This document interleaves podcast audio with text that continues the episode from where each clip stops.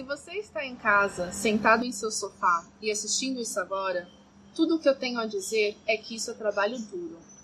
Eu trabalhei duro por um longo tempo. E não é sobre vencer, é sobre não desistir. Se você tem um sonho, lute por ele.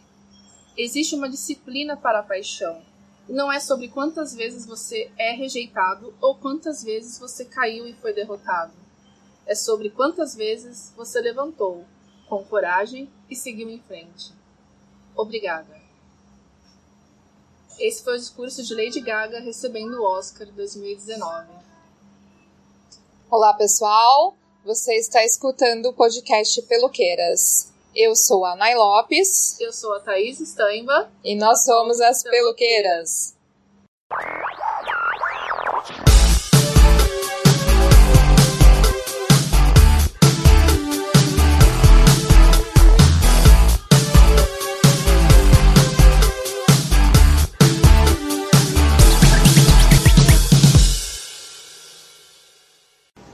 Este programa faz parte da campanha O Podcast é Delas 2019, uma iniciativa criada para inserir e promover mais mulheres na mídia podcast.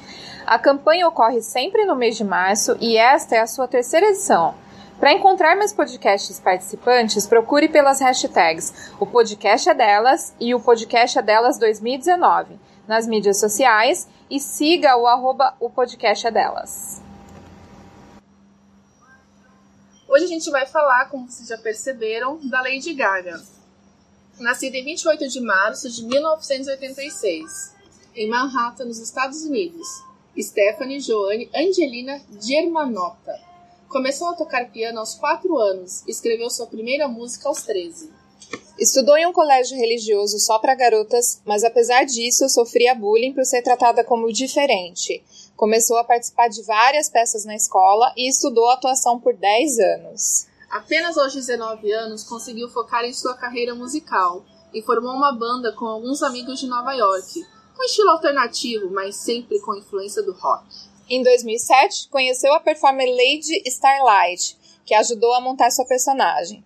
Juntas fizeram shows que tomaram uma proporção tão grande que chegaram no Lollapalooza 2007 como Lady Gaga em The Starlight Heaven. Pouco depois foi contratada para escrever músicas para Britney Spears, New Kids on the Block e The Pussycat Dolls. Lembrando que o nome de Lady Gaga vem da de uma música do Queen que chama Radio Gaga, mas que o seu antigo produtor, a hora que foi escrever para ela alguma coisa relacionada à música, o corretor colocou Lady Gaga. E foi aí, depois também a, é, conhecendo a, a Lady Starlight, que ela adotou Lady Gaga. Em 2008, ela explode com o single Just Dance, do seu primeiro álbum, The Fame, que também traz sucessos como Paparazzi e Poker Face. O álbum ganhou um Grammy pela categoria de melhor álbum Dance Music Eletrônica e listado como um dos 100 maiores álbuns de estreia pela Billboard. No ano seguinte, lança o álbum The Fame Monster e emplaca o primeiro single Bad Romance, hit responsável por tornar Gaga a primeira artista a alcançar um bilhão de views no YouTube. Além disso, canta o hit Telephone com Beyoncé. A turnê deste álbum, The Monster Ball Tour, foi um sucesso tão grande que entrou para a lista das 10 turnês mais lucrativas da história. Em 2011, já nadando na fama, lança seu disco Born This Way com vários hits como o single homônimo e também Judas, The Edge of Glory, é, The Mary the Night. Gaga teve a honra de ter o Brian May do Queen frente à guitarra na música You and I, que é maravilhosa, e até se apresentaram juntos no VMA do mesmo ano. Em 2013, lança o art pop, disco nem tão bem reconhecido pela crítica, mas que emplacou o hit Applause e Do What You Want, que geraria um remix com Cristina Aguilera em 2014. Participou de dois filmes de, Rob de Robert Rodrigues, Machete Kills e Sin City 2, A Dama Fatal, em 2014. Neste mesmo ano, gravou um álbum junto com Tony Bennett, intitulado Tic Tic Tic, que gerou uma turnê de jazz de oito meses, encerrada em 2015, mesmo ano em que recebeu o prêmio de Mulher do Ano pela Billboard. Em 2016, ganhou seu primeiro Globo de Ouro pelo papel de Condessa, na quinta temporada de American Horror Story. Neste mesmo ano, arrebenta cantando o hino dos Estados Unidos no Super Bowl 50 e logo depois presta um tributo ao David Bowie no Grammy. Com um ano muito produtivo, Gaga lança o álbum John Wayne, estreando com o single Perfect Illusion, alcançando pela quarta vez o primeiro lugar de venda nos Estados Unidos. Em 2017, no intervalo do Super Bowl, fez uma apresentação tão primorosa que vendeu mais de 150 mil álbuns digitais exatamente na primeira hora após o show. Ainda neste ano, selou uma parceria com Metallica tocando Moth into Flame, na 59ª cerimônia do Grammy. Em março de 2018, a Gaga apoiou o comício de controle de armas e lançou um cover de Your Song, de Elton John, para o álbum de tributo Revamp e Historian. Ainda em 2018, Gaga estrelou Nasce uma Estrela, de Bradley Cooper, uma refilmagem do filme de mesmo nome de 1937. Por seu trabalho neste filme, para o qual contribuiu também com a trilha sonora, Gaga foi aclamada pelos críticos, nomeada ao Oscar de melhor atriz e venceu na categoria de melhor canção original, a qual levou a estatueta pela música Shell. Com este feito, se tornou a primeira artista musical a vencer cinco premiações na mesma temporada: Oscar, Grammy, Globo de Ouro, BAFTA e Critics' Choice. Após todas as premiações, a canção fez Lady Gaga possuir, segundo a Billboard, o recorde de música com mais prêmios da história, com 32 estatuetas, superando o thriller de Michael Jackson, que teve 23 estatuetas. Bem, acho que a gente pode começar falando da analisando os maiores sucessos. Porque se você acha que Lady Gaga é só mais uma diva do pop com músicas e letras dançantes, hum, pense outra vez. É verdade que seus videoclipes, pretensamente futurísticos, hoje não são facilmente encaixados em clichês bregas mas ainda assim suportam muito bem suas mensagens, além do visual e além do impacto inicial. É, vou começar falando de Bad Romance, pode ser? Vamos lá! Acredito ser o primeiro vídeo com um bilhão de views da história do YouTube. Maravilhoso. Porque, ao contrário dos clipes anteriores dela, é a primeira vez que ela se apresenta num videoclipe como é, nas performances que ela fazia no palco, com uma narrativa representativa dela mesma, assumindo 110% a sua. Como a gente vai dizer? A sua. Esquisitice? como aquela sua chefe falava que você falou? Alegórica! Toda a sua alegoria. É. Não acho que ela consegue sair do contexto sexual, que é sempre procurado pelas iniciantes no pop, né? Que se apresentam é, com uma roupinha do que vai o imaginário, né, de estudante e tudo mais, e ela sai completamente nesse clipe. Então ela se apresenta nua ou com muito pouca roupa, mas o corpo casualmente dessexualizado no ritmo musical. É possível também perceber o andamento da música através do seu corpo e não insinuado por ele. Todas as vezes que somos levados à sexualização do corpo dela, automaticamente a cena seguinte vem acompanhada de um preço, em que você não identifica quem está pagando, mas pela exposição a que ela está se submetendo. Ou seja, ela tem ali uma troca de cena, que são os homens de preto, poderiam ser a máfia da indústria musical, que pode ser é, aquelas, aqueles ouvintes que estão sempre esperando dela um, um tipo de atitude. E ela, sempre de branco, demonstrando um pouco de genuinidade e fazendo um pouco de paralelo. Então, ao mesmo tempo que ela está falando ali, quando você analisa o videoclipe tocando a música, ela está sempre falando ali daquele jogo em que ela precisa se vender e ela, mas ela não quer ceder. Então, além de usar essas roupas, ela também aparece nua num contexto completamente dessexualizado, ou com olhos muito grandes, ou com alguma coisa assim que, que tira o apelo sexual. E quando ela tá nua, ela parece melancólica, triste, pensativa, é como se ela estivesse enjaulada querendo, querendo sair daquele ambiente e ela não consegue. É, e a música tem um, um ponto muito dual, do meu ponto de vista, né? Dual porque a letra tanto pode ser uma apresentação de alguém que se conhece a ponto de dizer, olha, Não sou um bom partido, que seria Bad Romance. Não serei aquele amorzinho, princesinha que talvez você espera de mim. Quanto também um convite claro para viver um romance, um, um amor, né, sem máscaras, conhecendo os traumas dos amantes que antecederam o relacionamento, também toda a, a sorte de humanidade que pressupõe defeitos como obsessão, doença, jogos de segredos e submissão. Ao mesmo tempo que a letra é isolada da dualidade com o clipe, para quem não assistiu, né? Tem muita gente que ainda não assistiu. A Nai não tinha assistido Eu até hoje. não tinha assistido até hoje. É, ela faz né, esse jogo de preto e branco que eu falei é, antes. E aí, quando é, no clipe, quando ela parece que ela, tá, ela foi comprada, é o momento que ela aparece de preto pela primeira vez, uma imagem congelada. Então, ela está com poucas roupas, mas ela aparece numa chuva de diamantes. Ou seja, ela foi comprada, em algum momento ela foi vendida. Exatamente nesse paralelo que você fala, nossa, agora a partir dela vai ter um, uma conotação sexual. Aparece ela nua, novamente enjaulada, muito melancólica, muito triste, é, pensando o que, que ela vai fazer para sair disso. E na cena seguinte, ela de branco novamente, caminhando para uma cama em que ela tá, ela tá se vestindo uma lingerie branca, que a gente vai ver depois, mas ela tá com um animal é, selvagem abatido, um urso polar. Então ela é uma coisa rara, que presencialmente foi abatida e está sendo dada para o consumo daquele que deu o maior lance. E aí, logo em seguida, a cama pega fogo. é, o cara morre queimado. E ela tá numa posição que tanto pode ser sarcástica, como uma posição de uma obra romancentista, né? É, de, de, de, extremo pesar. Só que ela tem demais para ser, um, ser uma coisa sarcástica. E, enfim, essa é Gaga.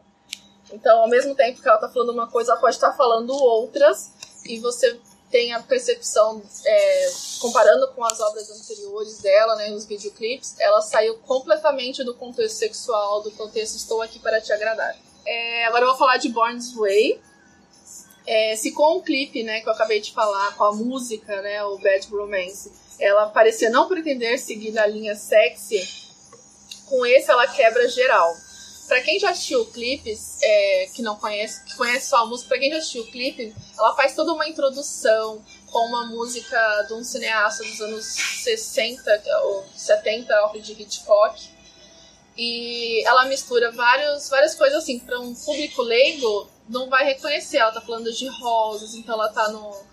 Ela colocou unicórnios, ela muito, muito arte pop mesmo. Só que aí no filme eu tenho um nascimento. É no filme, ó. no videoclipe tem um nascimento, que seria o nascimento do bem, ao mesmo tempo do mal. Em mundos paralelos, ela coloca um pouquinho de física quântica no clipe. É gaga, né? Ela mistura tudo que ela gostaria. Ela é excêntrica, né? Então ela, ela vai. Ela vai misturar tudo que ela puder. Tudo que ela puder, de uma maneira que você fica chocado e ao mesmo tempo fascinado. E aí ela faz o papel do, do bem que nasceu e uma outra pessoa faz o papel do mal. Esse mal é, é um modelo que faleceu em 2017, que é o Zumbi Boy. Aliás, não, ele faleceu ano passado. Que ele era um cara que se tatuar, ele queria, ele morreu, né? Ele era tatuado exatamente como ele era por dentro, como ele se achava por dentro. Então tem toda uma construção de caveira, tem de músculos, se vocês procurarem, é facilmente encontrado. E ela convida ele pro clipe para ele ser essa encarnação do que seria o mal. E ela seria o bem, com uma maquiagem muito parecida com a dele, só mudando. Ó, os dois usam ternos iguais, só mudando o cabelo dela para um cabelo fantasia rosa. Ela chama muita atenção o tempo todo nesse clipe é, pro quanto o contexto da realidade ela, ela está falando do mundo real num contexto de não realidade. É muito interessante. E ainda no final ela homenageia o Michael Jackson e a Madonna. O Michael Jackson já era morto, então ele aparece num contexto. Porque, assim, a letra, quando você vai analisar só a letra do Born's Way, é, ela fala sobre autoaceitação desde o início. Então ela fala é, quando, a minha, é, quando eu era pequena, minha mãe falou que eu era maravilhosa e que não tinha nada errado comigo, que se Deus me fez assim, não tem nada para mudar. Então ela quer passar essa mensagem de que, e ela vai falando isso ao longo da letra, né, que não importa se você é hétero, se você é bi, se você é homossexual, é, qual é a sua raça, qual é o seu. Se você tem dinheiro, se você não tem dinheiro, é, é a fé que você acredita, você nasceu daquele jeito. Você não tem que se envergonhar sobre isso. E ela faz todo um jogo maravilhoso de danças. Novamente ela aparece, acho que até com um pouco menos de roupa que ela apareceu no do Bad Romance. E só que ela aparece sem roupa, é, com, com esse pouco de roupa. Só que ela aparece completamente des, des, dessexualizada. Até o final do podcast eu vou conseguir falar essa palavra, né, gente? ela faz uma maquiagem exagerada, ela tem uns ossinhos saltando, então quando ela aparece de frente, ela colocou alguma. Ela coloca alguma, algum tipo de, de maquiagem nos ombros que ela parece é, quadrada, sem cintura, então ela tira totalmente aquela visão, ó, que estão meus peitos. Né? Ela tira tudo isso, ela não, não tá interessada, ela empresta o corpo dela para falar uma mensagem que está na letra da música. É muito sensacional. E aí eu já tinha falado do Michael Jackson, ela também fala da Madonna. É, como o Michael Jackson já tá morto, ele aparece mais no, num jogo de luvas, né? Que era uma marca registrada dele, aquelas uhum. luvas brancas. E da Madonna, a Madonna aparece caminhando e chorando no finalzinho do clipe. Que seria pela mensagem que os dois tentaram passar como outros é, grandes artistas do, da música é, como ainda tem muita coisa ainda para se desconstruir, e é como se ela estivesse tentando fazer a mesma coisa. Também estou, estou nessa batalha de desconstrução, de aceitação. E por último, para fechar, eu vou falar do clipe é, e da música do último lançamento dela, né, no álbum Joanne, que é o Perfect Illusion. O álbum Joanne traz letras menos sombrias, né? E com uma melancolia, embora dançante, bem ao estilo da batida forte e rítmica de, de Lady Gaga que a gente já tinha visto até então. O clipe e a música, mais uma vez, trabalham dual, sozinhos e juntos, mas trazem a artista em sua versão mais sóbria, restando é, o cabelo platinado, é, mas ela tirou fora aquela maquiagem exagerada, ela tirou bastante, bastante da, da, da alegoria né, que ela usava até então. E uma maquiagem leve. Ela usa até roupas assim normais pro estilo Gaga. Ela usa um, um shorts bem curtinho com uma camiseta. Então, ao mesmo tempo que ela passa a, a mensagem de que é uma só uma pessoa comum que gosta muito de música, sempre com aquele pé no rock ela também tem um, uma dança, uma pose um pouco rockstar. Então eu acho que ela, ela segura muito bem e ela tá se apresentando assim muito próxima do que deve ser a Lady Gaga sem sem estar tá toda montada. É praticamente é, um rock alternativo e ela mesma encarna uma rockstar, ora sozinha, ora entre a banda e ora também entre a plateia. A letra tanto pode se referir a seu relacionamento com a mídia que não aceitou bem né, o trabalho anterior a Joanne, que foi o art pop, que os, eram videoclipes longuíssimos, longuíssimos, acho que tem um, se não me engano, de 12 minutos. Embora a fotografia seja maravilhosa, mas assim, a música tinha 3, 4 minutos e eu, todo o restante era um videoclipe. Então ela colocou muito nesse art pop, é, art pop mesmo, de grandes artistas, de grandes obras. Ela deve gostar um pouquinho de história da arte e quis usar muito nesse art pop que não foi bem recebido pela crítica. É, deu uma assustada nos seus, littles, nos seus fãs, né, os Little Monsters, do qual eu sou uma, mas eu não me assustei, eu amei. e aí quando ela vem com, com o álbum Joanne, com, com Perfect Illusion, ela já começa tirando todas essas máscaras que ela sempre usou. Mas ainda assim, né? A letra ela fala também da. Ela pode falar disso que eu falei, né? Do, de um relacionamento com a mídia, também com uma relação com outra pessoa, né? Da pressão. É, a letra fala bastante disso. É, é, a pressão de sermos perfeitos no relacionamento, é, de uma abordagem. Por outro lado, pode ser a abordagem de um relacionamento estagnado, é, que você achava que era amor e não era, era uma perfeita ilusão. Então ela bate bastante nesse, nesse contexto. E a partir daí a gente começa a conhecer outros trabalhos da Lady Gaga, é, um pouco menos montados, mas sempre muito autêntico essa parte esquisita dela. É, o que eu acho legal, os comparativos que você está fazendo, é que aos poucos a gente vai reconhecendo como ela é uma artista que vai crescendo, né? E também acho que tem algum momento que ela passa a se impor mais e, e falar, não, isso aqui eu quero fazer, isso aqui eu não quero mais fazer. E eu acho que ela vai acabando é, nesse já nesses últimos anos de carreira, acho que a gente consegue entender mais quem é a Lady Gaga exatamente, nesse sentido, né? exatamente. né? Eu acho que a gente pode começar a falar das nossas impressões em relação ao documentário. Para quem não sabe ou não conhece, existe um documentário da Lady Gaga disponível no Netflix. Eu acho que é um, de, um documentário de 2017. Isso, 2017. É, acho que é de 2017, se não me engano. E conversando aqui com a Tata, a gente achou o documentário muito bem feito. Eu acho que tem mostra alguns pontos bem relevantes da vida dela. E a gente queria trazer aqui alguns pontos e nossas impressões a respeito do documentário. É, pra quem não é Little Monster é, ainda, eu tipo eu, você né? vai chegar até o final desse podcast e não vai correr e querer saber muito mais sobre essa mulher. É, é um bom começo o documentário. É, queria só dizer que me perdoem os fãs, é, porque eu realmente não. Cara, foi assim um aprendizado eu estar fazendo esse podcast hoje, porque eu conhecia super pouco de Gaga, não sabia da história de vida dela não sabia, não conhecia muitas músicas dela, então foi, sabe, foi uma questão de, de me inserir ali mesmo nesse contexto. Então me perdoem aqui os Little Monsters caso eu fale alguma bobagem. Mas eu acho que, bom, começando pelo documentário, Sim. Né, ele mostra. Ele já mostra uma, uma carreira um pouco mais avançada dela, Sim, né? Exatamente. Já pela época, né?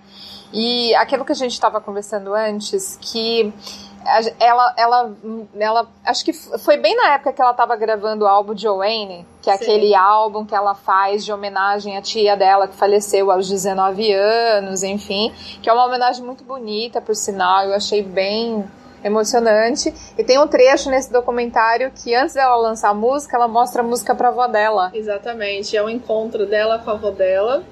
E a avó dela, tira aquela imagem de uma avó fazendo crochê no, no sábado à tarde, sabe? É uma, a casa da avó dela é toda diferentona, sabe? É aquela avó, sei lá, que eu gostaria de ser. Ó. É a avó moderninha, né? É a avó moderninha. E o que eu achei mais fantástico é que a música é muito bonita, a letra é muito bem feita, né? E que eu achei bem bonitinha ela mostrar no celular pra avó dela e falar, vô, você escuta. E a avó dela escuta a música e a avó dela não, não, não transparece assim uma emoção, não chora, enquanto a Lady Gaga tá chorando, desesperada, né? E a avó dela fala: tá tudo bem, já faz 40 anos isso. Exatamente. Né? Então eu achei, gente, eu quero ter a força dessa mulher. Falei, eu quero, eu quero chegar daqui a 40 anos e falar, tá tudo bem, já é, faz 40 anos, entendeu? É uma característica de, de artistas, assim, do, do nível da Lady Gaga, né? Ela tem uma sensibilidade muito aguçada. Eu acho que ela não decepciona os Little Monsters, embora ela fale isso no, no documentário, uhum. ela tem medo de decepcionar agora que ela tá se mostrando um pouco menos montada do que antes. É porque a gente sente que é tudo muito verdadeiro que ela faz. Ela tem muito controle. Todo aquele controle que ela não teve no começo ali com Just Dance, com Poker Face, com, a, com, as primeiras canções. Sair completamente desse, desse universo e mostrar quem é ela, as coisas que ela pensa, as coisas que ela luta. E aí no documentário ela fala é, das coisas que ela passa, ela fala da doença, né? Ah, exatamente. É um outro ponto chave assim que eu achei que a gente consegue ter empatia ali e sentir ali o que ela tá sentindo também, porque muitas vezes ela ela tá sempre chorando de dor, né, é, por conta da fibromialgia, enfim, outras coisas que ela passa.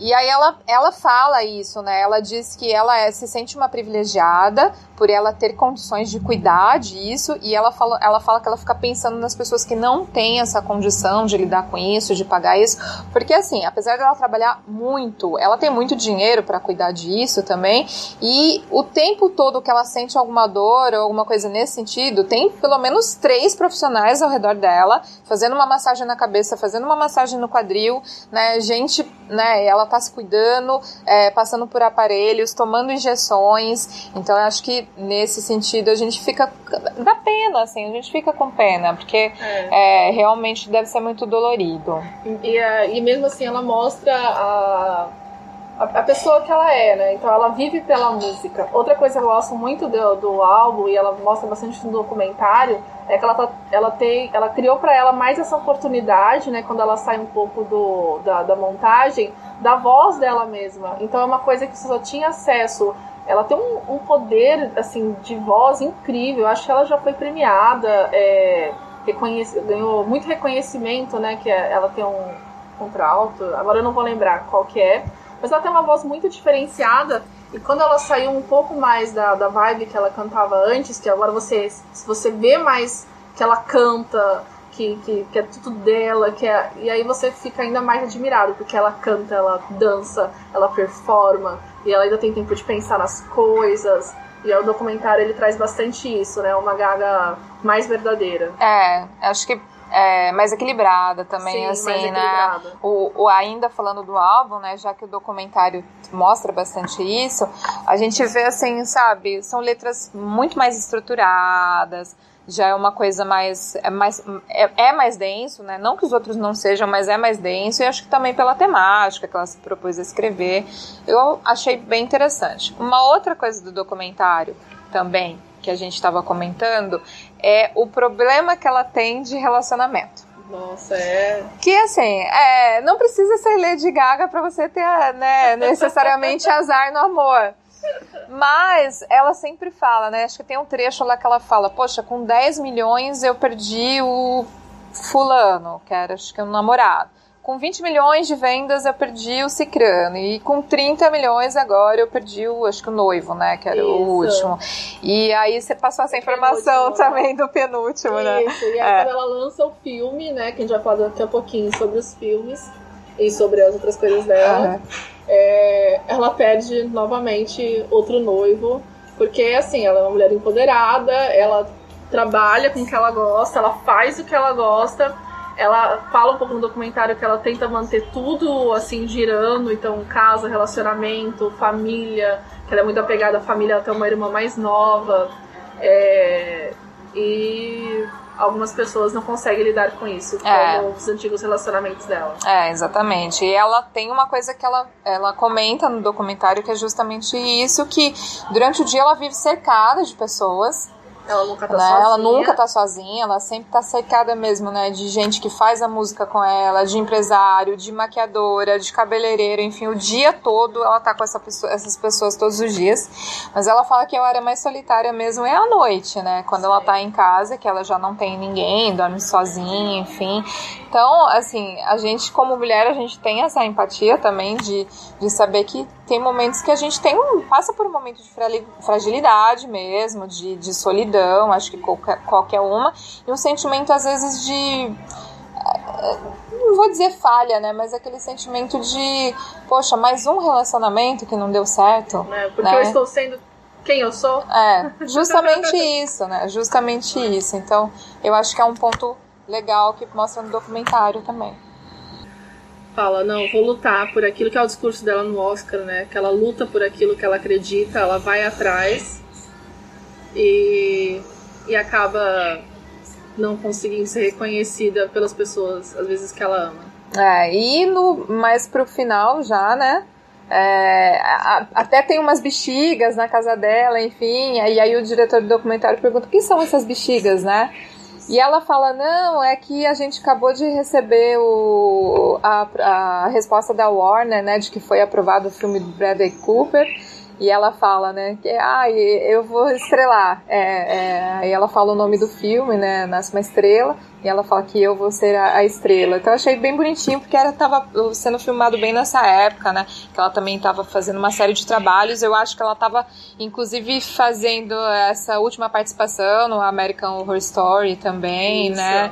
Então, a mulher trabalha demais, assim, a, é, a, é, a, gente fica impressionado não só pela potência que ela é, mas o tanto de coisa que ela consegue fazer ao mesmo tempo. É claro, né? Não dorme, noites mal dormidas tal. Aí fala também sobre o, o vazamento que teve do, Sim, do, álbum Joanne. do Joanne, que ela também teve que tratar com isso, né? Então pra ela também não foi fácil. É, porque imagina, você investe tempo, você. Primeiro Assim, a, o que deixa muito claro no documentário não é aquela workaholic, mas é que ela gosta sempre de entregar um produto 100%. É. Então ela tem muita aula de voz, ela toca piano, ela toca piano desde, as, desde os quatro anos, mas ela tá sempre aprimorando, ela sempre busca sempre se aprimorar. Então o que você tem no documentário é um alinhamento com os cursos que ela fez no Oscar. Ela é aquela pessoa, ela batalha pra caramba. Ela, ela é muito dedicada, ela né? não nasceu rica, é. ela não nasceu rica, ela nasceu numa classe média, provavelmente mais alta mesmo.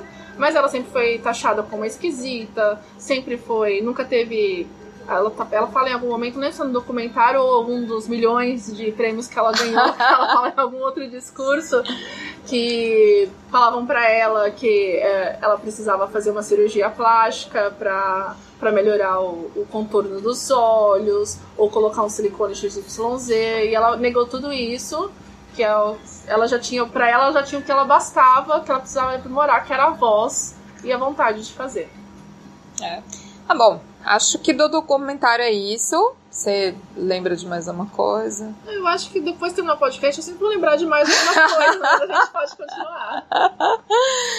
Eu acho, eu acho que do documentário é basicamente isso. Então, assim, eu não, eu não vou dizer hoje que eu sou, nossa, uau, super fã de Gaga. Mas eu acho que o documentário serviu assim para ter um outro ponto de vista sobre quem era realmente aquela mulher, quem estava por trás daquelas fantasias, enfim.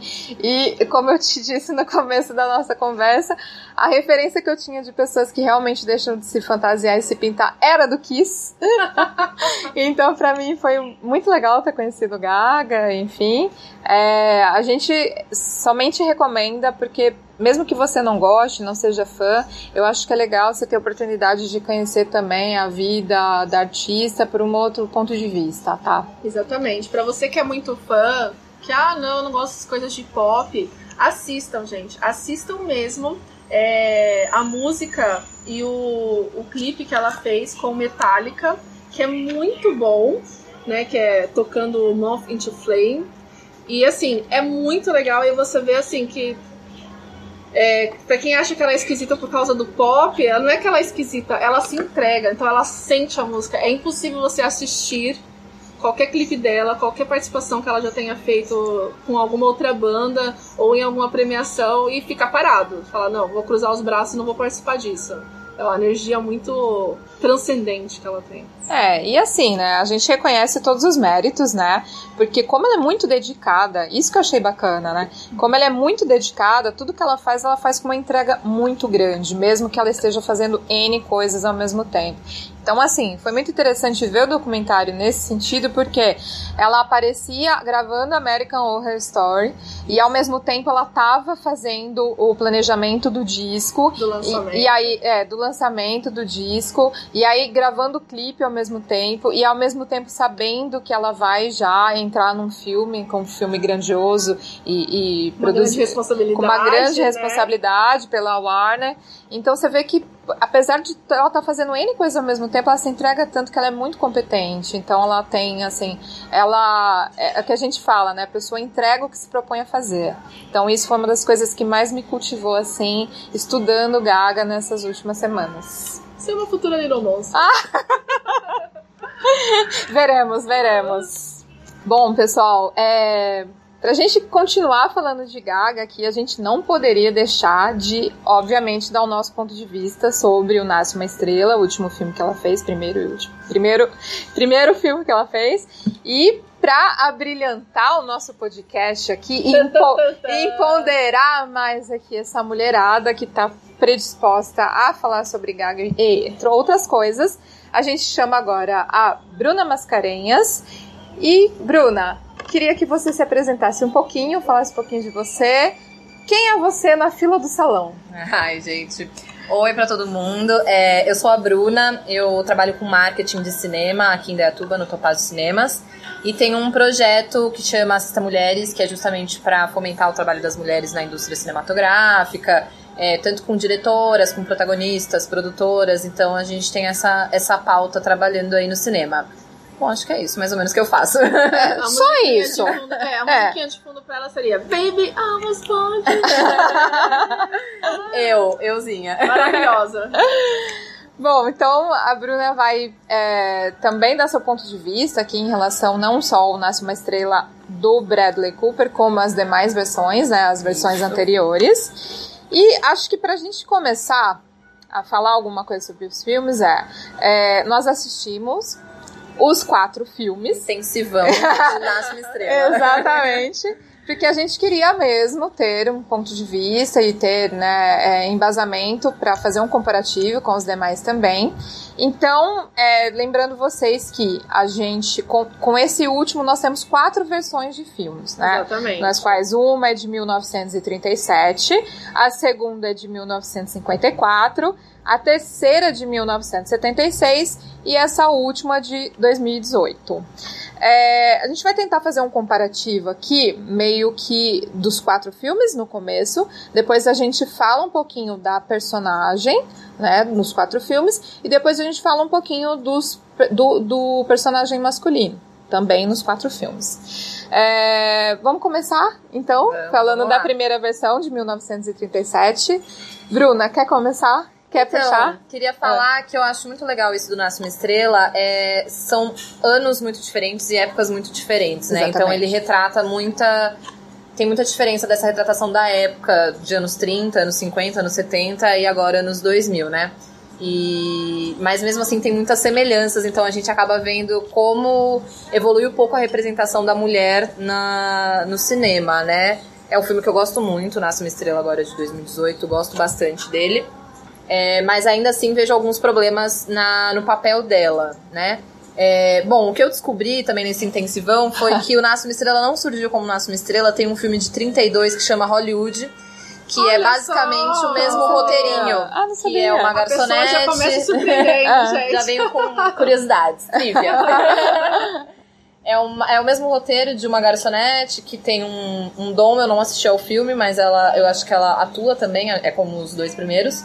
E ela vai pra Hollywood, que é o nome do filme, e conhece um cara que ajuda ela e tudo mais. Tem todo esse mesmo roteiro. Tanto que o diretor desse Hollywood foi cotado para o primeiro Nossa Uma Estrela.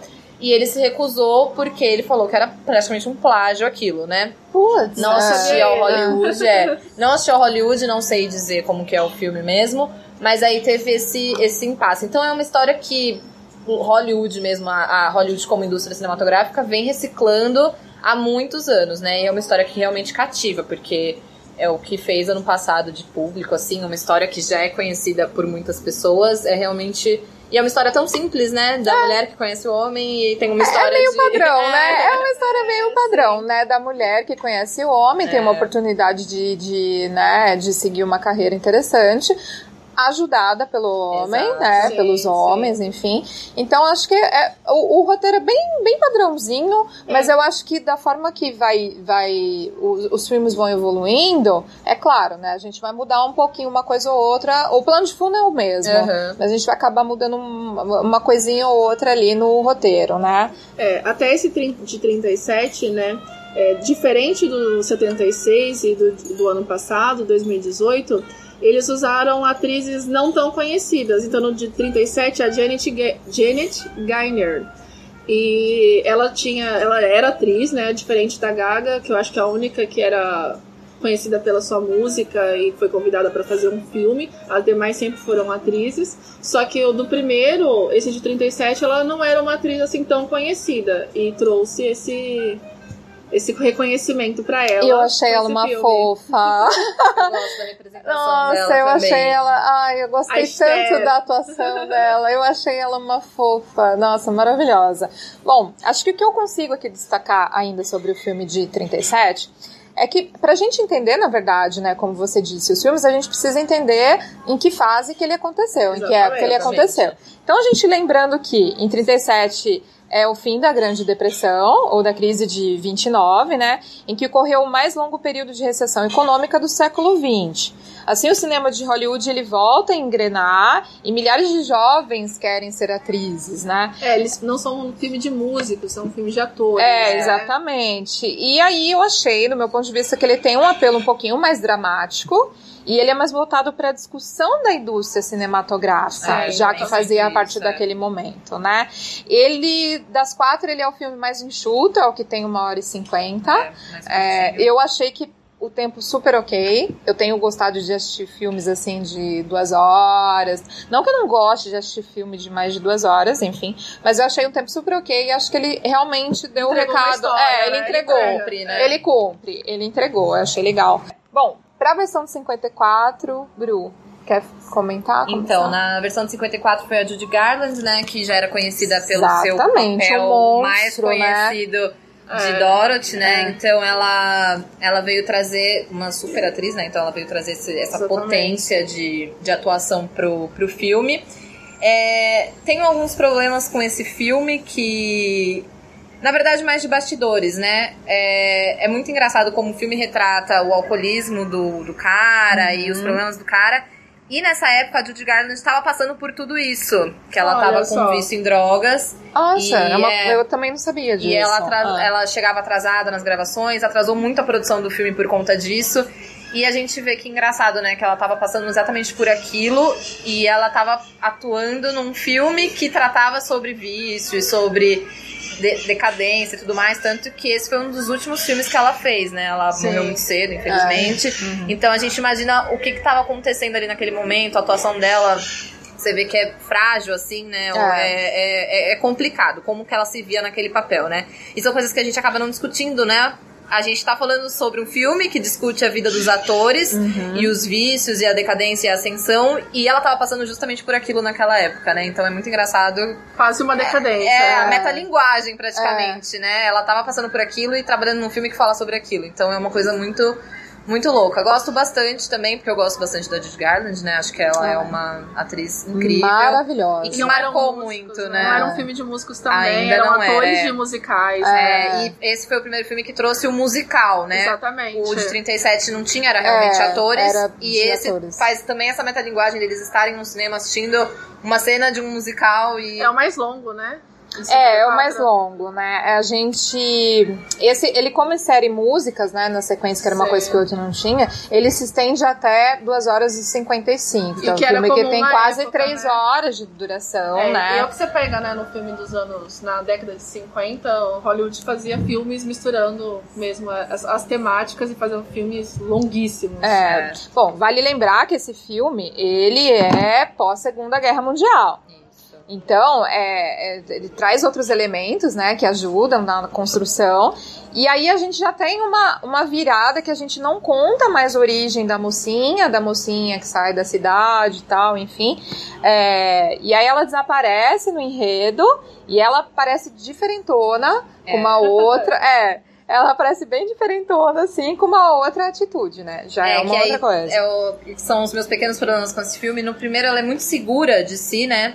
E ela é mais. Ela sabe o que ela quer, ela luta por aquilo. E nesse segundo, pra mim, ela tem mais inseguranças. Ela. Ela duvida muito de si mesma. Eu acho que tem um pouco disso. Tem essa diferença do primeiro pro segundo, que eu senti, não sei. Também. É, não, tem, tem, São visões, né? Não, são visões, tem sentido. Eu acho que a coisa mais bacana que eu achei também é de ele sair já do gênero melodrama e entrar para o gênero musical. Eu gosto, né? Dá uma, ritmo. é uma anos particularidade, 50, né? exatamente. É um filme muito colorido, É, que eu achei nossa. bem gostoso de assistir também. Ele tem uma intenção mais cômica, né? E acho que é isso. Mas eles de dão uma vista. apagada na personagem, que é o que fica chato, né? É, não- é, a, gente, a gente tira um pouco esse, esse começo de história dela, a gente não tem mais esse Um passado. né? é. É, E aí a gente já, já- Parece que ela já parece pronta. É, exatamente. exatamente. Ela já nasceu parece pronta. pronta. Bom, para a versão de 76, A Bárbara Streisand. com a Barbara Streisand, é, eu gosto, mas tem gente que não gosta dela, enfim. É, o filme ele ganha uma nova roupagem, né? Ele sai do universo cinematográfico e já entra para os palcos. Né? Então ele vive bastante essa era dos anos 70, né? De que eram músicos, dos de é, músicos, dos rockstars. rockstars. E no meu ponto de vista, né? Depois, claro, a gente vai falar um pouco mais detalhadamente sobre o personagem. Eu já achei ali que, putz, me lembrou na hora, assim, de Jim Morrison. Sim. Então, por eu gostar muito de The Doors, obviamente. É. Eu tenho uma curiosidade também sobre esse filme, que eu sou a garota da trivia. É a Bruna Mascarenhas. Curiosidades com Bruna Mascarenhas. Vamos ter esse quadro no podcast. É, o par era pra ser o Elvis Presley nesse filme. Ele foi Jura? cotado. E engraçado que, desde aquela época, né? Desde aquela época, na verdade, isso vem daquela época. É, o empresário dele não aceitou porque o Elvis ganharia menos do que a Barbara. Ah! E ele queria, o empresário. Que Absurdo. absurdo! O empresário lutou para É. que ele ganhasse mais e tivesse mais crédito no filme Uhum. do que a Bárbara. E a, a produção não topou, porque realmente. A, pra mim, a grande estrela, nasce uma estrela, é sempre a mulher, né? Ah, é pra Desde o ser, né? primeiro, quem tá nascendo é, Uhum. são a- as personagens As- femininas é. e quem tá decaindo são os masculinos. Então, né? Não faz muito sentido esse pedido do empresário, e aí acabou indo por água abaixo. O Elvis não, não fez esse filme, mas é uma coisa interessante também sobre essa luta do feminismo de, de sempre estar lutando por você ganhar mais, por você ter o reconhecimento salarial, o reconhecimento de créditos também. Sim, Você é. ser a cara do filme, que é sobre a, a personagem feminina, né? Ah, então, exato. mais uma curiosidade É, agora essa curiosidades por Bruna, é, eu fiquei pensando que se talvez o Elvis tivesse atuado, como você tá falando, será que eu gostaria mais do filme? Seria É, diferente, até porque né? A gente já pensa- de atores, né? Não Esse filme sabemos, já não é né? atores, É, né? Já é. musical, Já de vira o filme né? de música, né? É. Bom, nesse momento, é, nesse momento que o filme passa, é, a sociedade já passa pelo desenvolvimento econômico pós-guerra do Vietnã e ele já, como a Bruna já disse, ele busca já uma igualdade salarial entre homens e mulheres, enfim, tanto que algumas características se refletem na própria adaptação. Né? É, ele sai dos estúdios e foca mais nessa questão do palco. E uma coisa que eu achei muito assim, diferente das outras versões, eu não senti uma química entre o casal. Não, zero. Tem zero. Se Tipo, eu achei assim. a- fosse o Elvis, agora nunca saberemos. é, eu não senti. Eu achei a relação tóxica. A Bárbara tá ótima, mas o cara, ele inexiste. É, e. Eu, eu não, não sei, eu tenho muitas dúvidas, assim, sobre esse filme. É, é, é, pra mim, assim, não calhou. A dupla não deu certo, Uhum, não sabe? teve química, não, não né? teve química, não rolou. E a outra coisa que o roteiro traz agora, que é o novo, que ele coloca uma traição em cena, que é uma coisa que a gente não tinha visto ainda, e ele tira o peso da doença do personagem É. pra focar mais no, no problema de relacionamento que eles têm, do um com o outro, e coloca, e coloca mais a traição em cena do que, que a, do que a própria doença. É, É, até que cena. o alcoolismo do personagem masculino não era tratado como doença. É. Era uma glamorização. É, um escape, né? Era um escape. E Exatamente. nesse, aí a gente também já tem a inserção de drogas É. também, né? Nesse, nessa Além do versão, álcool, além né? do álcool, nessa versão. E assim, Bárbara pra mim é Bárbara Sim, nesse filme. Ela é exatamente ela. Destaque para as unhas que eu achei maravilhosas, unhas gigantescas, achei super maravil Eu reparei nisso. É, é, eu amei, né? Que eu amo. Então, eu já reparei. E uma outra coisa que eu reparei na Bárbara também, claro, né? Devido à época, tal, momento, anos 70, enfim. Ela usa e abusa de decotes. Então, assim, achei que figurino tá muito maravilhoso. É exatamente o que eu ia falar. Né? Sério? Jura? histórico- Na verdade, no contexto histórico, né, da década de 70, tinha um movimento feminista muito, que eles chamavam, antes da, da agora que a gente tá vivendo, eles chamaram do último grande é, levante feminista da Uhum. década de 70. Que as mulheres americanas reivindicavam muitos direitos, que elas não tinham como acesso ao aborto seguro, salários iguais entre homens e mulheres, é, a, a poder se casar sem contrair o nome, o sobrenome É. do marido, que é uma coisa que ela faz, né? Isso, ela faz no exatamente. filme, ela faz. Ela não ouve tanto o marido, embora ceda em várias maneiras, é, em várias cenas, ela não ouve tanto, ela ouve mais a ela mesma. E é isso, assim, eu achei que, que ele tá num contexto histórico muito legal, embora tenha tirado um pouco do foco e glamorizado mais uma vez o alcoolismo. É, exatamente. É, eu acho que os primeiros filmes fazem muito isso, né? A representação do homem, ela é muito violenta e o abuso do álcool é E tratado aceita, como, né? como birra, como... Ah, coisa de moleque. É, não é tratado como uma doença, né? É, Nos primeiros filmes é, é, é birra. E é, tá ligado com o ego também, Exato, né? Tá é. bastante E eu acho que é por isso que eles ego. são mais violentos, porque É, como a gente sabe, o álcool ele, ele potencializa alguns comportamentos, né? E de um comportamento machista se torna realmente mais violento. Uhum. E você vê que eles não estão preocupados em, em curar aquilo como o Nasce uma Estrela mais recente, que tem um, um enfoque mais na doença, né? Que é Exato. tratado como doença, o alcoolismo. Eu acho que a gente já pode falar sobre o de 2018? Claro, já, já podemos. não, não, Não, não. não, podemos? Uma Então coisa tá. muito Ah, importante sobre 76, falando da Barbara Streisand. É, a minha mãe, é, que eu assisti com esse filme pela primeira vez com a minha mãe. Ai, que lindo. É, que ela era apaixonada pela Bárbara. Então, quando vieram VHS, vocês lembram disso, gente? Eu já ouvi falar. o primeiro videocassete em casa, que a gente começou em locadora, ela alugou esse Ai, filme, a gente assistiu legal. numa tarde, e ela. É uma lembrança que eu tenho, assim, afetiva, né? Uma muito memória afetiva. Que linda. Que Embora eu tenha gostado mais da versão 2018. É, falando sobre a 2018. Podemos. É, ca- calme, calme. É, preciso dizer que essa duração do de 76 tem 2 horas e 20. Ah, é. Né? Longuinho que é também, um, né? Mais um longuinho. longuinho, mas ok. É, ainda dá. né? Ainda dá. O, do- o mais recente também, né? Acho que é isso, 2 horas e 2 horas e 15 do é. 2018. E a gente fala ainda que o de 76, ele também teve. é, acho que foi um filme. Tipo, eu acho que ele serviu como uma escada gigantesca pra Bárbara. Uhum. Né? Porque foi ali que ela, né, ela cantou suas músicas, É. enfim. Então, eu acho que ela teve. Ela já já era muito boa, mas ela foi exatamente reconhecida depois desse filme. Né? Então, é Teve uma, uma, coisa. visibilidade maior, né? Exatamente. Sim. Então agora já podemos falar do Ansiosa, Mulherada Lady Gaga. ansiosa, desesperada. Bom, 2018, né? Permanecem os palcos. É, E- o mundo da música, É o mundo né? da É música mundo. ainda, né? Temos um rockstar, né? Ainda, ainda permanece um rockstar, mas com um perfil bem diferenciado, É, né? Ele Ele é um country star, né? ele não é glamouroso. Ele É. é bem simples, ele não gosta de holofotes. Ele é mais simples e, assim, rústico, um homem rústico. eu acho que é, Bradley fez uma compilação ali de todas as melhores ideias das, das três versões anteriores e falou: vou fazer esse filme. E arrasou, E, né? arrasou. e chamou Lady Gaga. Arrasou. É. Olha só. Deu certo! Deu certo! Deu super Deu certo. porque certo. As pessoas Deu certo. compraram esse casal e ficam pedindo pra ele separar da mulher, casar com a Gaga, coitada. As pessoas querem o fim do relacionamento, gente. É um Não. péssimo ano para ser mulher do Bradley Cooper. É, coitada. eu acho que deu super certo. Deu uma química boa, Deu né, uma química. Esse eu vi química, É, cara. eu achei sensacional. Esse eu falei, rolou a química, deu super certo. É. Os duetos funcionam, Funcionam. muito bem. E o legal dos bastidores é que um incentivou o outro, né? É. Ele incentivou ela na atuação e ela incentivou ele Na nas música.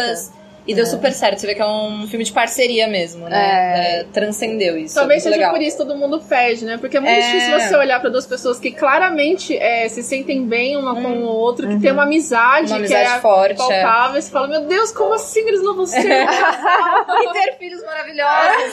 Exatamente. Mas acho que foi, eles acham que tem esse carinho muito forte um pelo, pelo outro mesmo, né? Porque realmente um Não, incentiva o é. outro e você cria uma relação de amizade nesse Não, e a gente vê- Dá pra ser amigo, homem e mulher, né, É, gente? gente, Pelo amor de Deus. E a gente vê, né, em todos os discursos o quanto ela Eles se é grata. agradecem, ela é. tem aquele discurso padrão, que, é que todo mundo dá risada que fala, né, numa sala com 100 pessoas, É. né?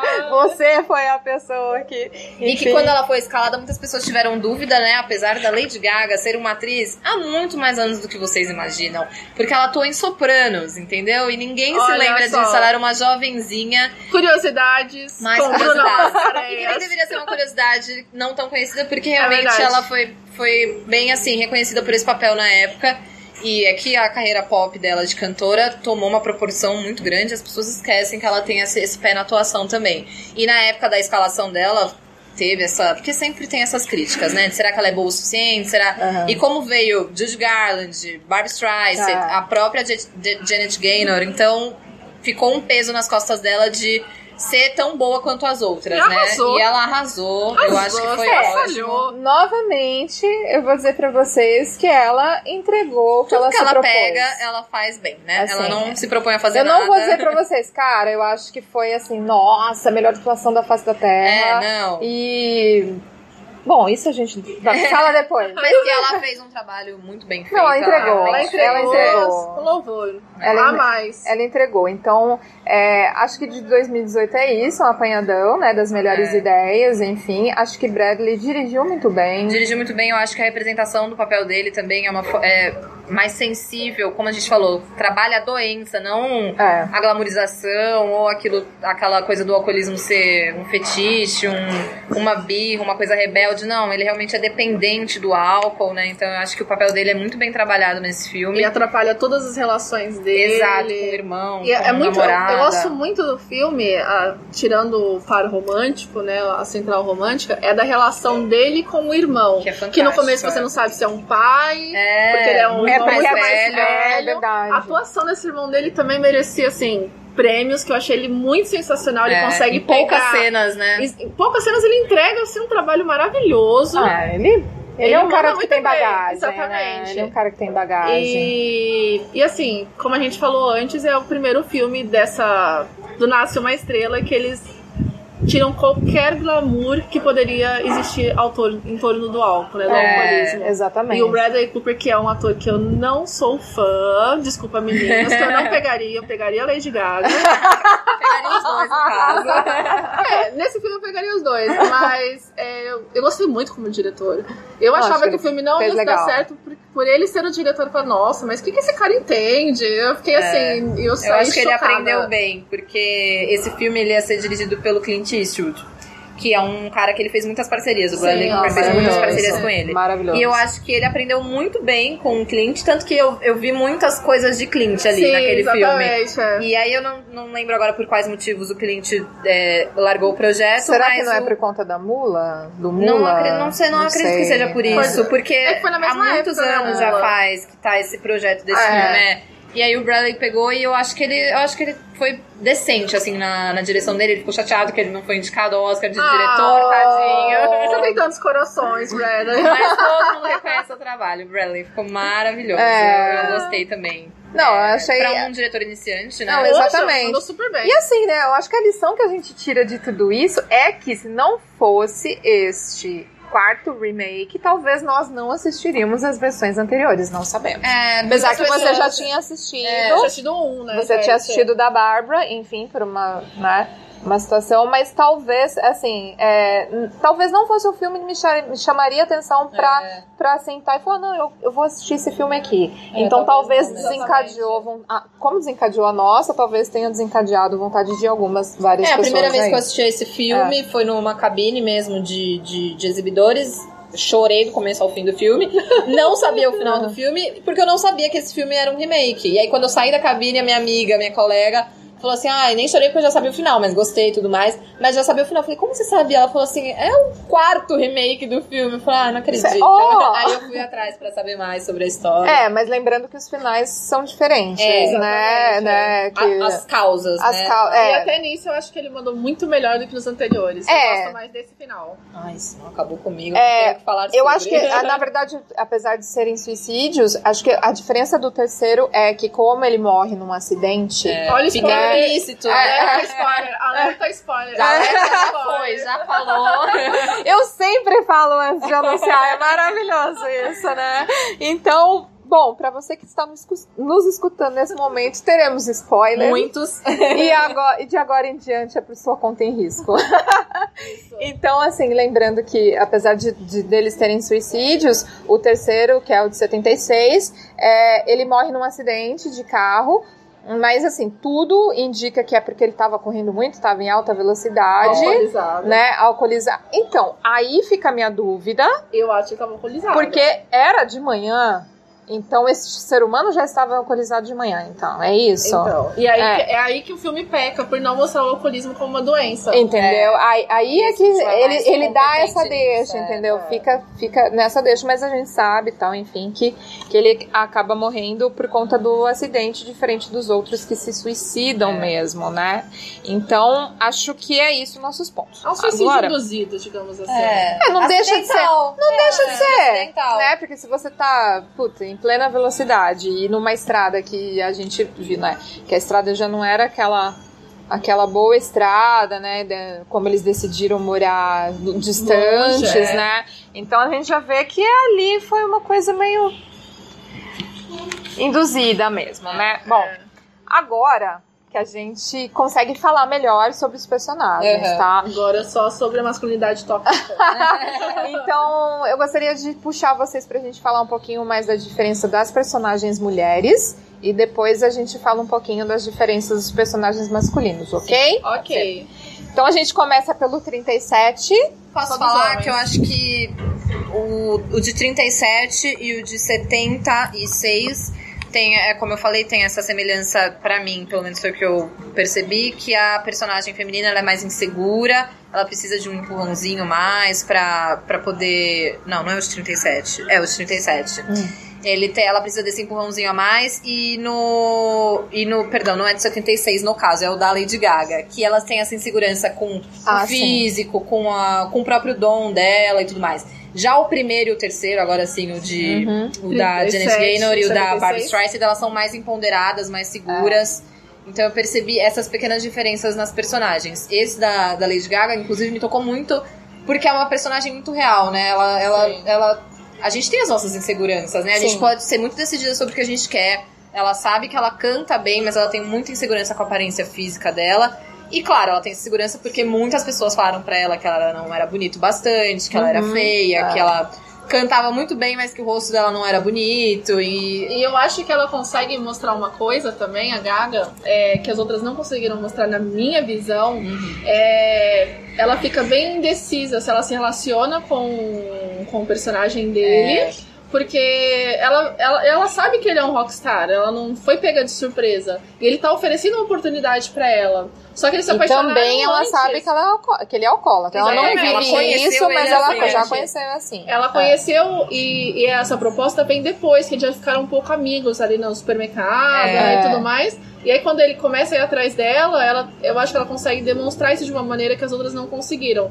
Putz, eu vou entrar no relacionamento com um cara alcoolizado, É. eu vou aceitar uma oportunidade. vezes, né? Exatamente, ela pensa, ela não vai se entregando, ela não pondera o que ela quer, do que ela pode ter e do que as outras pessoas podem pensar. É. É, e fica claro também que ela tem esse problema com, com o alcoolismo numa cena que ela fala pro pai dela, né? Exatamente. Que ele sabe o que é ser. Que é tudo Ah, que a gente é. fica sabendo É. da, da família dela, né? É, poucas coisas, mas que constrói já essa insegurança dela com um homem alcoólatra, É, né? Então ela já verdade. sabe o que é viver com essa realidade. Talvez por isso ela pense duas vezes antes de se relacionar com ele, né? Que ela Sim. já sabe como que é viver com uma pessoa com essa, com essa doença É. e tudo mais. É, esse é um ponto que você falou, inclusive, que a gente sabe pouco das personagens femininas É. em todos os filmes. Em todos, Em né? todos. Elas não É- têm um é background gay, construído. é Eu acho que o primeiro, né, ele, ele fala um pouquinho mais, porque ele É, mostra já no pouco, começo é. ela com a É. família em Dakota do avó, Norte, né? com a avó, em- em- com a família em Dakota do Norte, aí ela sai de Dakota e É. vai tentar a vida em Tem mais- Hollywood. Tem mais um A avó dá um, ali um dinheirinho, uma ajuda pra ela se manter no Uhum. começo, enfim, acho que é bacana isso. Mas assim, é, personagem do primeiro, por exemplo, eu acho que ela é bem mais vulnerável, tem bem Sim. menos Ela atitude. é mais sonhadora. Ela é né? mais sonhadora, mas assim, ainda é fofa, ainda acho É. ela fofa. E no segundo, assim, ela já é bem menos vulnerável, ela tem mais atitude mesmo, porque lembrando que quando o Norman Maine a conhece, ela já tem a banda dela, É. ela já canta em eventos, Exatamente. e aí a dúvida dela é se ela abandona uma turnê que ela faria com a banda pra ir tentar essa ascensão dela no- na, na carreira de atriz, né? De atriz de musical, enfim. Então achei interessante esses pontos. Já no terceiro, o a que eu, Bárbara. eu já acho a personagem da Bárbara um pouco limitada, sabe? É, Artisticamente, não. é, não, Eu, eu, eu acho que eles não dão essa, essa oportunidade pra ela. É, eu acho assim, que ela é, ela é empoderada, sim, Uhum. ok. Ela é independente, ela, ela, na construção do personagem dela foi muito bem, mas eu É. acho que o roteiro não valorizou. é, né? eu acho, é, eu acho, é, eu acho que ela é um, ela, ela é mais a- independente, afrontosa, escrachada. Só que ao mesmo tempo, ela tem uma coisa que eu detesto em qualquer ser humano, que é ser passional. Sim. Então, tipo, eu acho que ela é muito passional. Uhum. Então, assim, é, o relacionamento dela ali, é, ele se torna tóxico, não, não por isso, mas também pela, pelo quanto ela deixa ele abusar Mas dela esse mesma. personagem, ele é mais. Ele é mais birrento, né? Ele é mais. É, ele é o mais rebelde. chato. Então, Ele eu é o mais que ele chato realmente de foi todos. tóxico pra ela. É, ele eu pensei foi. numa coisa agora. Será que. É claro que, ó, muito tempo depois do filme a gente não tem nem como, né? 76 a gente não tem nem como confirmar. Mas será que foi uma tentativa é, de colocar na tela uma coisa que a gente ouve muito até hoje, de que os homens não crescem, é assim mesmo você tem que aguentar? É, todos os filmes, na verdade, mostram as mulheres sendo bem maternais, né? É, os isso, quatro. os elas, quatro. elas cedem, elas cuidam, elas tentam entender, elas acolhem, né? Todos os quatro filmes mostram que eu acho que isso é um ponto legal de discutir até que ponto a gente tem que ser tão maternal com homens tão crescidos, né? São todos Aliás, homens nem- nem um adultos. pouco, né? É, é. E assim, até que ponto é só uma relação de parceria de você estar cuidando um do outro e você. Do tá cuidado, nessa- é, do Que é cuidado. recíproco. É. E até que ponto você se torna mãe do seu namorado, marido e tudo mais, que já é uma coisa que os quatro filmes mostram muito isso, É. né? Elas Ainda que no cedem último ele- demais. o, o Maine vai pra, pra uma instituição de rehab, né? Depois que ele destrói um pouco a Depois vida dela. a vida dela. Mas os outros nem, nem se deram É. ao trabalho de fazer isso. É. Não, eles, eles vão se cuidar. O Não, mas primeiro. não- Mas não, É, o não primeiro chega fundo, aí. né? É, não tra... Ela- é, porque É, filme não, é que trabalha não mostra, isso, o filme é. não trabalha, mas ele, ele pede, eles Sim, vão, sim, eles vão sim. tentar uma ajuda de, de recuperação, sim. É, acho que ponto importante que a gente tem que dizer que dos quatro, o único que não pediu pra ela mudar aparência, nem cabelo, nem, Ah, propor- nem personalidade foi o da, própria- da própria Barbara. E os outros três eram muitas, muito agressivas, né? A- a- eles mudando o cabelo, mudando aparência, rosto, fazendo uma maquiagem. E em todos eles, o ponto-chave ali era o nariz. É, né? que todas Que as atrizes. todas as atrizes, né? Então o ponto-chave ali é, sempre era o foco. Acho que outra coisa que é importante da gente dizer também é que todas elas, é, a não ser o de 76, se proporam a renunciar à carreira É. por Isso. conta disso. Sim, né? exatamente. Que é. É. a coisa maternal, né? É. Que aí você já ultrapassa o ponto de estar cuidando do seu parceiro. Você abdica de uma coisa É. sua para cuidar dele. Eu acho que aí já não é uma relação de parceria saudável. né? É, eu- Porque- Então a única que não, não, não quis renunciar ou não se propôs a renunciar foi da, da, da Bárbara, justamente por conta disso, por, por ter sido um acidente, enfim. Então acho que ela não sentiu o peso Uhum. do suicídio ali, mas todas elas tentaram renunciar, que é aquilo que você falou, né? É. Até onde vai o cuidado e até quando vai essa relação entre mulher que se torna mãe, E, né, e ter que carregar o cara no ombro, que é uma coisa diferente, né? A gente falou da falta de outras mulheres. e- É, em todos os filmes tem poucas mulheres para elas conversarem, né? É. Exatamente. Quando É. tem as conversas são sobre o homem, né? Exatamente. Não é, não é Mesmo- sobre a carreira dela ou sobre Seguranças ela. dela, uma amiga, né, pra conversar. É. É, mesmo de 2018, que poderia já trazer um contexto Exatamente. diferente. Falhou miseravelmente. Bradley. não, Bradley, né, dirigiu, mas enfim, É. eu acho que, que- é, acho que pecaram por aí nesse sentido, Exatamente, ela tem um né? amigo gay. Ela tem um amigo Que não gay. Que é um acessório, né? Que são acessórios. Que e aí, que aí fica a pergunta, né? Qual é o papel do amigo gay? É, É, ficou é bem. Claramente Ficou muito claro. infelizmente. É, ficou muito claro, né? Acho que a Gaga quis trazer isso por causa do público dela Sim, e tudo mais, mas o roteiro isso. falhou muito em dar um papel realmente pra esse, É, pra esse papel, homem, ele é só um né? acessório. Ele é um acessório. Menina, E que são aquelas críticas que o, pró- o próprio público gay tem sobre até as mulheres, como elas tratam os próprios amigos Sim, gays, né? claro. Que tratam como acessório. E assim, você vê que lá ele dá um suporte pra ela, ele apoia ela e tudo mais. Mas ele não tem também uma história, ele não tem uma função específica tá no ali. filme. é. Ele tá ali. Ele tá ali pra... Fica subentendido que ele ajuda ela quando ela se torna uma estrela, ele é meio que produtor dela ali, fica meio subentendido isso que ele tá nos shows, mas ele realmente não tem nenhuma função, né? E um amigo de uma pessoa precisa ter uma função, né? É, Não é assim, mesmo? também fica subentendido que talvez ele tenha levado ela para o mundo das drags e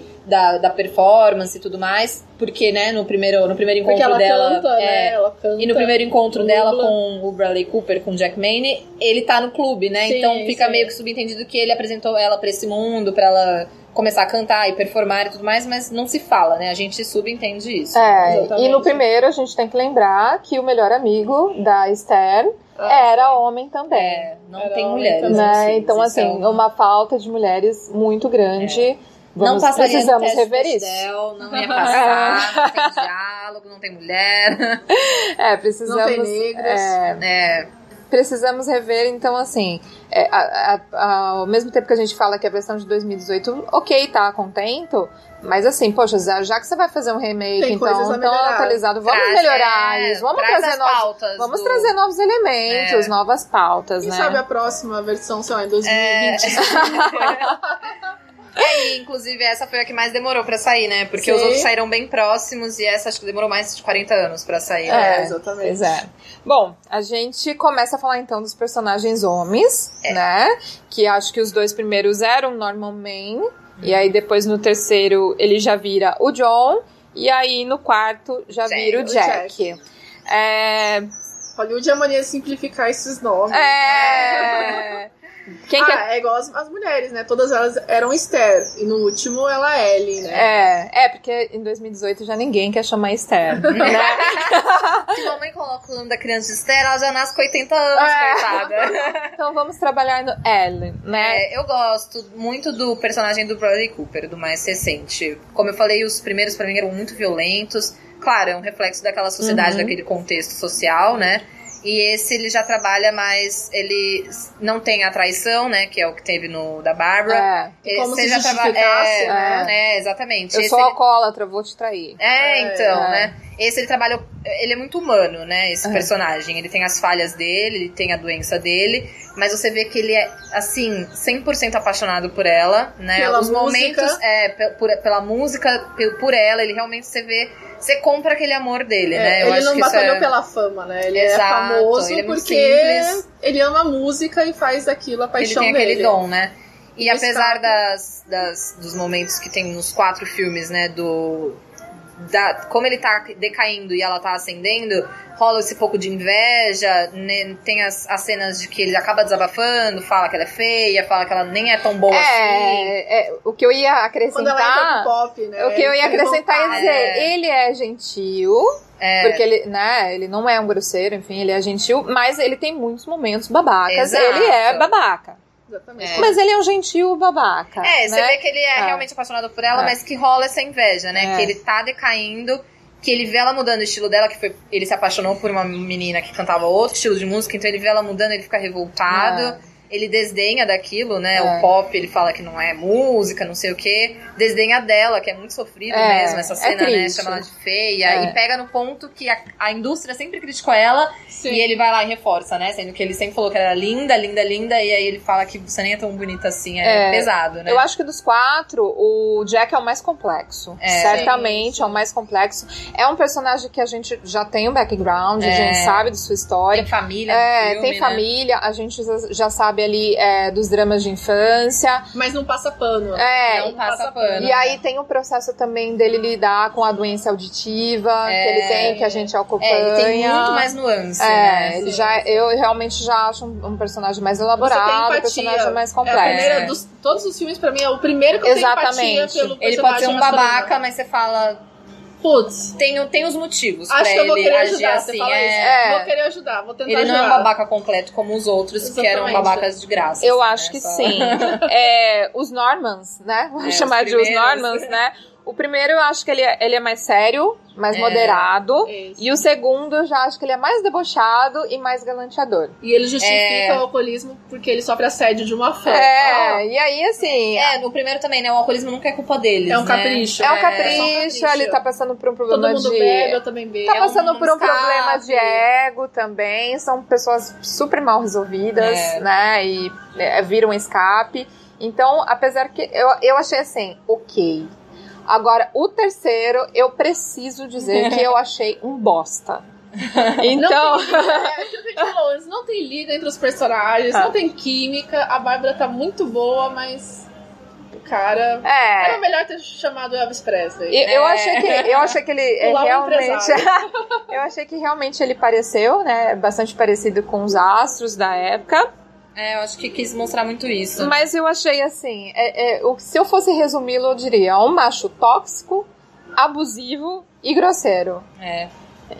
Então, é, o, que, o que dizer dele, né? O que vamos falar dele? É, Ele, ele, ele ajudou, sim, sua carreira, né? né, Tem as músicas que eles cantam juntos Uhum. também, enfim. Eu acho que, bom, ele ganhou, né, também. um- o Grammy. É. O Grammy também, né? É o Grammy. É o Grammy já existia já, o Grammy né? na época, É, então então, o eles Grammy. usaram. o Grammy. É, enfim, eles É, falando ganharam. no prêmio, eu acho que esse- os prêmios, né, nos quatro Prêmios. filmes são o auge da masculinidade tóxica, né? Eles, naquele ponto que a menina tá sendo reconhecida no, nos próprios filmes, que elas ganham o Oscar, que elas ganham o Grammy depois, é o auge da pessoa entrar no palco e praticamente humilhar a parceira É, ali, né? e cagar na é, parceira. Acho que pra mim é o É. grande ponto da masculinidade tóxica. Tipo, ele realmente não aceita É. aquilo e interrompe o grande momento, né? Porque você ganhar um Oscar, ganhar um Grammy é o auge da sua carreira. E eu acho que é realmente. É dolorida essas cenas de assistir, né? E- Quando eu assisti, o 2018 foi o primeiro que eu assisti. Quando eu vi aquela cena, gente, eu fiquei com vergonha alheia na- dentro do cinema daquela cena. Você imagina, né? Como que é, deve ser aquilo. Como deve ser isso. Mas é, É. engraçado com a forma que elas lidam com isso, né? Exatamente. Porque elas Cuidam, né? elas lidam com isso naquele momento, né? E depois como elas lidam com isso É. depois. Exatamente. Então eu fico pensando, se fosse eu naquela situação, como eu agiria? É. É difícil É. a gente fazer um parâmetro quando você não tá apaixonado pela pessoa. Eu É. acho que esse esse vai ser sempre o nosso grande debate, né? É. É. Não tem como a gente Porque- colocar 100% no lugar do Exatamente. outro, né? E Sem quando saber a o que gente ele ama é sente. diferente. Para o próximo remake, por favor, gente, vamos, Vamos ter mais revisar. pautas aí, né? Vamos colocar mais Nem que seja representatividade. Três horas de filme, não tem problema. Vamos colocar Transforma alguns mais personagens, coloca uma mulher, um, coloca um amigo, uma. Coloca mais coisa aí, mais, mais elementos, né? Porque eu gosto bastante, o, esse novo da Lady Gaga deu muita bilheteria, principalmente por causa dela, né? Os Little Monsters que eu Sim, assisti em peso o filme. É, Ela está completamente desconstruída, né? é, e eu acho isso muito tudo que a gente vem bonito. falando de Acho que ela tá videoclipe, super bonita. tudo. É. Ela e tá assim, ela. Fala, muitas não, é críticas, Gaga. é, muitas críticas falaram isso, que ela tá linda e muito é, verdadeira sem a maquiagem, mas eu gosto muito dela também depois da transformação. Ah, Sim, sim. Porque eu acho que é Com só o cabelo que, assim, já os críticos diferente. homens, né? né? Ah, é a mesma coisa que o Bradley Cooper faz. Ai, o pop, ai, ai, se maquiar. E tipo assim, não, né? Porque ela tem o background do, do da performance, Sim. da drag e tudo mais. Então a gente entende aquilo, né? Mas eu gosto muito dela sem maquiagem também, acho. Eu gosto. E como a gente conhece a Lady Gaga muito, muito montada, É. nesse É filme uma surpresa, encantada. é uma surpresa, Ela tá sim. lindíssima. Eu gosto, ma- mas ainda a gente falando em Gaga, é, assim, o, o que passou pra mim em todas as músicas que ela cantou no filme, Uhum. eu acho que ela tá muito parecida com ela mesma. Sim, Sim, é. eu acho que ela não Gente, fez. ela não deve andar todos os dias com uma peruca. Não, não tô falando, na não, não tô cabeça, falando de aparência. Com maquiagem. é, toda essa surpresa que a gente tem é porque a gente tá. é, ela construiu tão bem o seu lado Lady Gaga que a gente esquece que ela é Stephanie, É. Germanotta e etc. É, É, exatamente. fica difícil separar, né? É, é, o que eu achei que é, realmente nas cenas que ela tá tocando piano, assim, enfim, e algumas é, apresentações que eu vi, eu achei que ela tá. tá- não parece uma personagem, parece ela, Ela tá ali mesmo. Ela tá também, super à né? vontade. E eu achei que os duetos funcionaram, eles estão bem, Muito Bradley bem. também tá super à vontade. Eu, assim, continuo achando que tá contento. Vídeos É, prêmios, né, gente? Será que não vai. E aí, então vamos no momentos prêmios. Já tivemos momentos curiosidades, agora Um vamos no momen- agora vamos nos momentos prêmios, né? A versão 2018, então, acho que foi a que mais ganhou. É. Então, ganhou como melhor atriz e melhor canção por Shallow no Critics' Choice. No Globo de Ouro ganhou melhor canção também. Grammy de melhor performance pop para Gaga e o Cooper. E a melhor canção para mídia visual, que é Shallow também. Pro Oscar ganhou de melhor canção original. Gaga. Para 76, né? Para 76, acreditem. acreditem Se quiser. se quiser. Mas temos melhor filme musical, melhor atriz, melhor ator, melhor trilha musical e melhor canção original para a versão de 76 no Globo, ator. no Globo do- de ele Ouro. Comprou, ele comprou, não é possível. não é Ele foi tão possível. detestável que ele convenceu que era um personagem mesmo. É, e para Grammy e Oscar, ganharam a melhor canção do ano com Evergreen. Para a versão de 54, temos a premiação de melhor ator e melhor atriz no Globo de Ouro. Acho que muito merecido, né? Sim. É, acho que teve um buchicho aí de que ela também perdeu o Oscar, né? Enfim. Mas ele foi indicado a seis Oscars, mas infelizmente não ganhou nenhum, o que eu acho muito triste, porque eu É. realmente achei o filme muito bom. E para a versão de 37, como não tínhamos esses prêmios antes, tínhamos apenas o Oscar, eles ganharam como melhor fotografia e melhor roteiro, que eu acho que E também bem merecido. Bem Super merecido. É, e é merecido. muito engraçado porque ele foi. Ele é colorido, né? Esse primeiro filme, que É. era uma raridade na época. É. Então a fotografia dele realmente fez um diferencial. É, a maioria dos filmes eram preto e branco e eles arriscaram fazer colorido, que é É, e aí não justifica também fotografia, É, entre outras coisas, né? Então achei legal. E aí eu vou fazer umas perguntinhas pra vocês. Ai. Quero, quero muito escutar vocês, ponto de vista de vocês. Qual das quatro, Bruna? Vai. Vai pra você, mulher das curiosidades.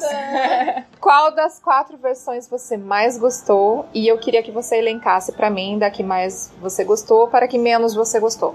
Eu gostei muito da de 2018, é a minha favorita. Uhum. Realmente, da Lady Gaga, assim. E eu acho que como foi o primeiro que eu assisti, então ele me tocou de uma forma diferente, né? Aí quando eu assisti os outros pro intensivão agora do podcast, eu. Eles, eles me tocaram de um menor, né? Me tocaram numa intensidade menor. A gente já, conhe- já conhecia a história, né? Então.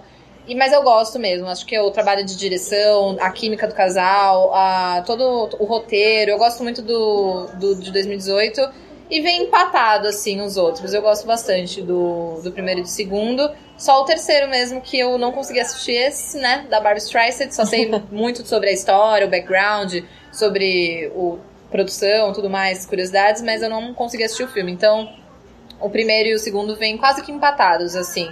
Acho que gosto mais do segundo. E o primeiro e o terceiro. Deu pra entender? Deu, deu pra entender. deu, deu. Tá, tá. Com você, mulher.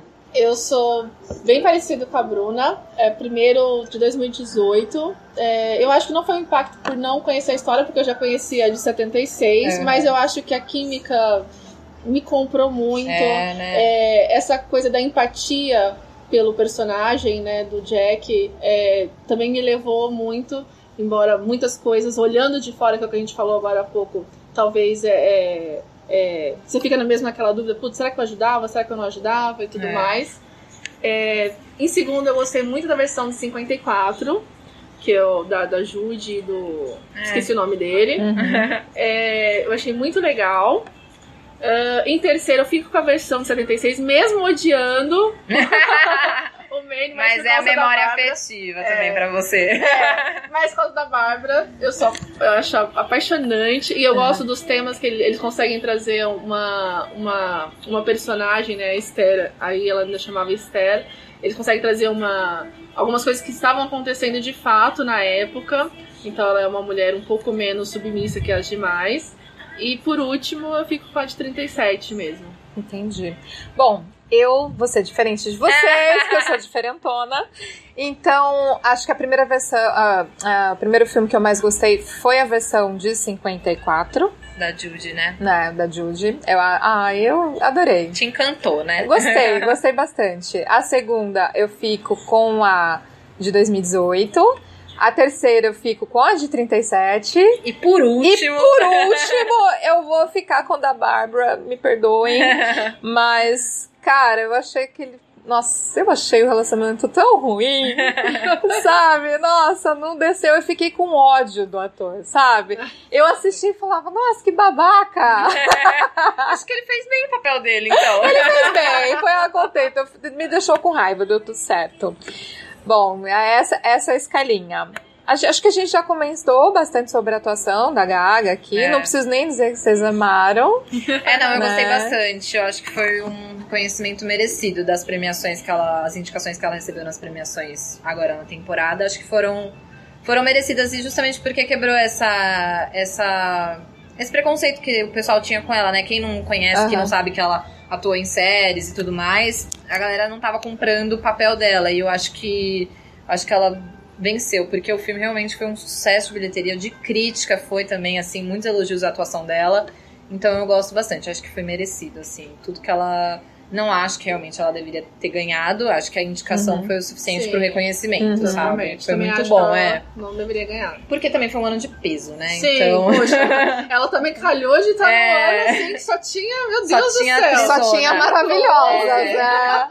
Querida, é, você ficou meio Leonardo, Leonardo É, DiCaprio tadinha, aí. não foi dessa é, vez. não foi dessa vez. Mas eu acho que é uma coisa que ela pode continuar investindo, porque ela é uma baita atriz. Ela Ah, eu realmente tem. certo. é, Como ela a gente entrega. falou desde o começo, ela é a mulher que pega, ela é pessoa e mulher que pega e, E faz. Faz e se dedica e entrega assim É. muito além do esperado. Ela Entrega, pode- tinha tudo é. pra fazer um filme Quero ver mais filmes de Lady Gaga. Lady Gaga, faça mais filmes, Pelo amor de favor. Deus, séries, Lady filmes, Gaga- músicas. Lady Gaga, ganhe mais dinheiro. É, Faça mais filmes. Invista mais É. em você. Maravilhosa. Bom, e acho que pra justificar o Oscar aí, né, vamos falar um pouquinho de Shallow.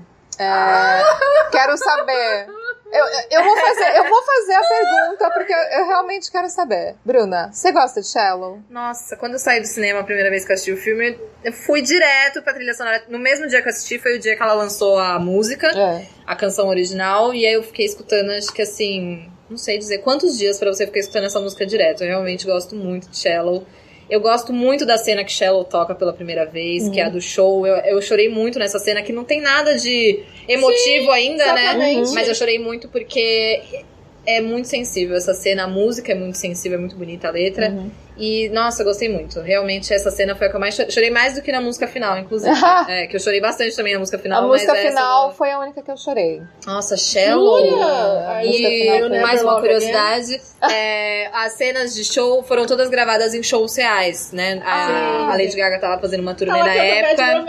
E ela. E aí a pessoal da produção do filme seguiu ela nessa turnê e aí eles Sim. gravaram em shows reais. Então, assim, a edição de som, a mixagem de som estão fantásticas no É. filme, porque eles capturaram mesmo, né? E a plateia, eu acho Ela que entrega show, a muito a, coisa da emoção. É. Ah, muito Exatamente. legal. É, é claro que seria muito difícil de ganhar de Bohemian Rhapsody, né? Porque, Mas que eu acho putz. melhor Lady Gaga e Nasce uma Estrela. assim.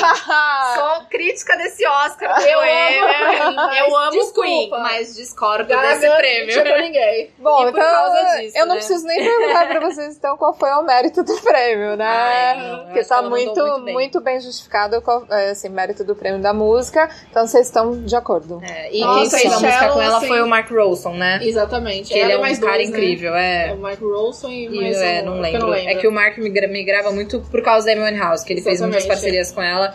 E ele é um cara que ele, ele tem sensibilidade pra trabalhar com artistas que são. E essa música é fantástica. Então, Exatamente. mérito total, tá, Nai? Mereceu esse prêmio. Não, Gente. não tô nem aqui. Nem contesta. A música é apaixonante, ela é, É. apaixonante. Eu tenho. Eu nem, nem sei explicar, eu tenho uma ligação com essa música muito grande. E a trilha sonora, quem tem algum acesso à plataforma de streaming, pega É. a trilha sonora desse Ai. filme. É maravilhoso. Eu indico, assim, eu amo muito Shallow de paixão, porque ela me traz emoções e pessoas e tudo mais. Mas tem uma música é, que é o que tem uma coisa em comum com todos os filmes. É a música Always Remember Us This Way. E de todos os filmes, os quatro filmes, é, os personagens masculinos sempre se despedem dela, um pouco ali antes da- das cenas finais, né? Dos desfechos finais, que é Eu só queria olhar você mais uma vez. É. É. E essa música, que eu acho que é a que entra, Always Remember Us This Way, cara, eu acho que eu não conseguiria ter feito uma música. Lacrou. Pensado numa música melhor. É, a Se não fosse é Shallow, pra mim essa seria a, a música Shallow. É. Bom, temos argumentos. Você não vai criticar. Se você criticar, você vai apanhar. Relaxada. você Temos será. argumentos. Ah, gente, eu sou eu, né? Essa pessoa Ah. aqui, né? Eu sou transparente. É, não gosto de Shallow. Que facada no meu Acabou coração. A gente fica por aqui. Beijos, até a próxima. você eu agora. Não gosto de Shallow e depois que ela virou chiclete, É, é foda isso. pior ainda, entendeu? É. Mas assim, acho que justifica, assim, ter ganho. Acho que, puta, a, a- a canção tá bem escrita, sabe? Acho que justifica sim, não tenho nem o que dizer.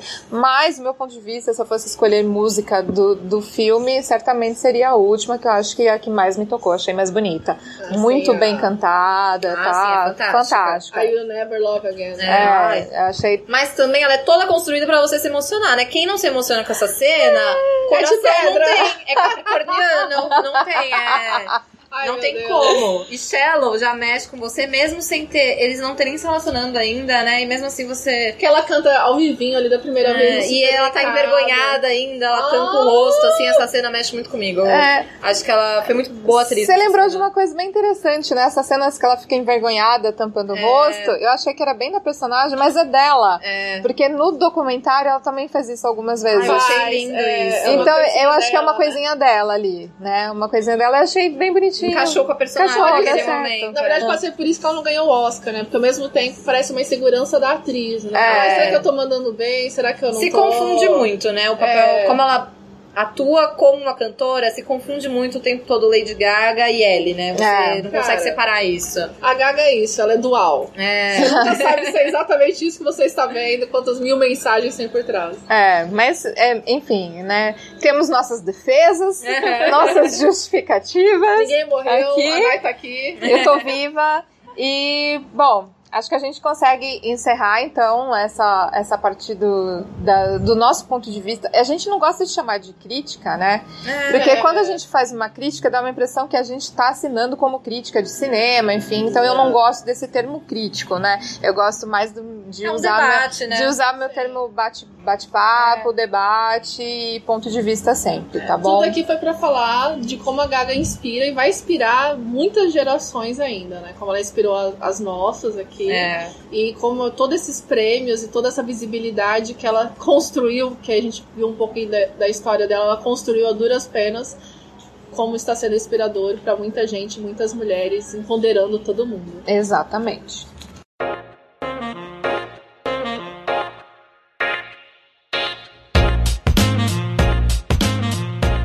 Bom, a gente vai agora para os nossos quadros, né? É, o primeiro que a gente vai falar é o corte da moda. Bruna, é, esse quadro é sobre indicações. E a gente queria muito escutar é, alguma coisa que você indica, que você esteja consumindo, que você consumiu, enfim. O microfone é seu. Então, é, seguindo essa linha de mundo artístico e de problemas dos, dos artistas que nem todo mundo vê, eu vou indicar o documentário da Amy, que chama Amy, da Amy House, é, que ele é muito sensível. O diretor é um indiano, ele chama Asif, deixa eu só conferir o nome dele aqui. Kapadia, Asif Kapadia. E tem na Netflix, então é super acessível para você que quiser assistir. É, trata sobre a vida e as circunstâncias que levaram à morte da Amy. Muito essa coisa da, da exploração da mídia, do consumo de bebida alcoólica e de outras, outras drogas. É muito sensível para quem gosta de Amy para quem tem curiosidade sobre a vida dela. Desconstrói todo um mito, né? Porque ela era uma mulher super sensível e com um dom enorme e que realmente ela sofreu por causa de um relacionamento abusivo, também por relações familiares não muito bem, bem levadas durante a vida dela. E é um documentário maravilhoso que eu indico realmente pra quem gosta ou pra quem quer conhecer mais sobre a Emma House. Então Muito fica bom. a dica pra mim. Chama M e tem na Netflix até a última vez que eu conferi. Então confiram se tem ainda, acho que ainda deve ter. Ou também dá pra procurar em outras plataformas que com certeza acha. É super recente o documentário. Legal. Muito bom. Tatá, É, eu vou indicar, puxando um pouquinho, puxando aqui um pouco o saco, né, do Leia Mulheres, eu vou indicar um livro chamado Kindred, Laços de Sangue, que é da escritora norte-americana Octava Butler, que por acaso vai ser o livro do encontro do mês do Leia Mulheres aqui em Dayatuba. maravilhosa. Bom, eu vou indicar uma série e um filme. A série eu acho que muitos já devem conhecer, porque já tá na plataforma já há um tempinho, chama Queer Eye. É, e agora a Netflix acabou de lançar a terceira temporada. E eu já tô maratonando, porque simplesmente é maravilhosa. É, fazendo apenas um, um resumo, são cinco fabulosos, né? Que eles chamam de fabulosos. Dão conselhos sobre estilo, aparência, gastronomia, design e cultura para homens em apuros. Então acho que não é só para ser visto por homens, obviamente, pode ser visto por mulheres, pessoas de todos os gêneros. É, acho que não tem, eu não consigo é, lembrar de algum episódio que eu não tenha assistido sem me emocionar.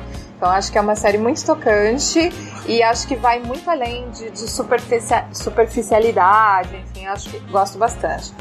E a outra indicação é um filme que eu, eu vou indicar. É um filme já de 2012, muita gente já deve ter assistido, mas eu vou indicar justamente porque essa semana, no meu ciclo, é, que, no qual eu falei de Lady Bird, eu fiz uma referência desse filme e ninguém tinha ouvido falar e ninguém tinha assistido, que é o Francis Ha. Ele tá na Netflix, ele é um filme de 2012 e eu amo. Eu amo também. Sensacional, eu amo. Bruna se Vejam. balançou a cadeira aqui agora. Gente, esse filme é maravilhoso. Eu gosto muito, a direção é do Noah Baumbach. É, tem um sobrenome parecido com o seu, inclusive. É, ele é um filme de comédia, preto e branco. E assim, resumidamente, é, o filme vai falar ali sobre amizade, né? Entre outras coisas. E a Frances, que é a personagem da Greta Gerwig, que é quem dirigiu Lady Bird, né? Ela é uma ambiciosa aprendiz de uma companhia de dança e ela tem que se contentar, né? Com muito menos sucesso e reconhecimento do que ela gostaria. Mesmo assim, ela encara a vida de maneira muito leve e otimista. É, e o filme acaba explorando assim temas como juventude, amizade, luta de classes e também o fracasso. Eu gosto tanto da personagem que dá vontade de ser, ser amiga Ah. dela. Mas Então, a Greta consegue fazer a Greta isso, consegue, ela- né? Ela tem Esse poder, é, né? se, se a gente dela. colocar, eu acho que eu assisti todos os filmes Eu também, que ela atuou, porque eu gosto. Eu. Eu acho que eu gosto muito dela. Um que eu tenho, é, que eu gosto muito também, que pra quem quiser anotar, é o Lola contra o Mundo. eu acho eu ia que desse. muito bacana. E, assim, essa é a minha indicação. Então, é, filme de 2012, se você ainda não assistiu, assista, acho que vale a pena. É, o filme é curtinho também, então super tranquilo. E preto e branco pra quem gosta, mas acho que isso não desabona Não, também. Em nenhum momento. E acho que é bem tranquilo, fica a indicação. Francis Ha e já tem, é, já tem não, está na Netflix há bastante tempo, inclusive, tá? Bom, segundo quadro é, é o famoso um beijo pra minha mãe, pro meu pai e pra você, que a gente chama de pra quem você oferece um day spa. Então, Bruna, é com você. Bom, eu vou puxar o saco então do Assista Mulheres, você puxou do Lei, eu vou puxar do Ah, Assista. que linda. Eu queria mandar um beijo para as meninas que super me incentivaram a começar o Assista Mulheres, a tirar a ideia da cabeça e colocar em prática, que é a Amanda, a Amanda Barrocas, ela tem uma, uma arroba, inclusive, que é a estante da Barrocas, e a Giovana Seabra, então elas foram super, assim, incentivadoras mesmo. Quando eu contei, assim, formalmente sobre a ideia do projeto, elas foram lá, apoiaram. A gente precisa dessas mulheres que apoiam outras mulheres, né? Então eu queria mandar um beijo enorme pra elas. A Amandinha mora no meu coração. Talvez tá? se não fosse elas, demoraria um pouco pro Assista Mulheres sair do papel pra eu tomar essa coragem. Elas foram realmente grandes incentivadoras. É que foi a tempo de surgir o Leia. É... Era pra acontecer, era pra existir. Incrível, maravilhoso. E você, Tata? Eu vou mandar um beijo pra Bruna. Meu Deus! Ai, que confete! Eu rasgo seda mesmo. Muito obrigada por participar. Por que ninguém manda beijo pra mim? Ah, manda beijo pra Nai também. Ah, imagina. Obrigada por participar com a gente, Bru, por trazer todo o seu conhecimento aí de cinema. Obrigada. E por se dispo- disponibilizar tá aqui com a gente. E você trouxe, assim, além de curiosidades, muitos comentários e uma crítica enriquecedora. Obrigada a vocês. Imagina. E pensando nisso, Bruna, quem sabe para os próximos podcasts teremos um quadro de curiosidades. Sim, conta comigo. Eu sou a garota das curiosidades. É, exatamente. E, bom, eu tenho dois beijos pra mandar, então, dois days spas. Eu tenho. O primeiro vai pra Alice, que é mulher maravilhosa, assim, que, que surgiu na minha vida no momento que eu realmente não sabia o que fazer, que era editar um podcast. A gente que tá aprendendo É. fazendo. Tá? Então, muito maravilhosa, é a baiana, porreta, arretada, que mora em Aracaju, Sergipe. Entre várias funções, ela trabalha como editora podcast, né? E numa das conversas que, que tive num grupo, me indicaram falar com ela que ela poderia me ajudar. E assim, com um senso de empatia e paciência gigantesca, ela ficou dias me ajudando, assim, e acredito eu que tenha dado certo, né? Então, Alice, um mega beijo pra você. É, valeu por tudo. E a segunda vai pra Aline, do Ela Critica, que se tornou uma amiga também, que a, a, a gente se conheceu por, por, meio do Instagram também. É uma pessoa maravilhosa que tem muitos pontos de vista legais sobre crítica de cinema, enfim. O Instagram dela é ela critica. E, mana, é, esperamos você aqui também. Esperamos você aqui, porque eu acho que você tem muito a contribuir e esperamos fazer um episódio com você. Então, um beijo para você também. E é isso. Ah, foi muito bom. Bom, terceiro quadro, né? Terceiro e último quadro, na verdade, que é o Faça Seu Jabá. Então, Bruna, Vou fazer o jabá do Assista Mulheres. Então, o próximo encontro do Assista, a gente acontece toda terceira terça-feira do mês. Então, pode programar na agenda que sempre que não for feriado, no caso, as maiores ter as terça terceiras terça-feiras do mês não caem no feriado, então sempre rola Assista Mulheres aqui no Topazio Cinemas do Shopping Jaraguá em Dayatuba. Ali sempre por volta das 7, 8 horas, a gente divulga o filme nas redes sociais do cinema, arroba Topazio Cinemas. E sempre rola um debate depois do filme, com mulheres convidadas, é sempre muito enriquecedor. Todo mundo que sai do, da sessão agradece pela oportunidade, porque realmente faz uma diferença na vida do pessoal. E fica aí o convite para todo mundo que quiser, é só seguir as redes sociais do cinema que a gente divulga lá. Temos ótimos filmes para os próximos meses, eu vou deixar no ar aí, mas são filmes muito legais que vão gerar debates bons. E quem quiser me seguir nas redes sociais pessoais também, todas as minhas redes sociais Facebook, Instagram, Twitter é arroba Brumacarena, então pode me seguir lá.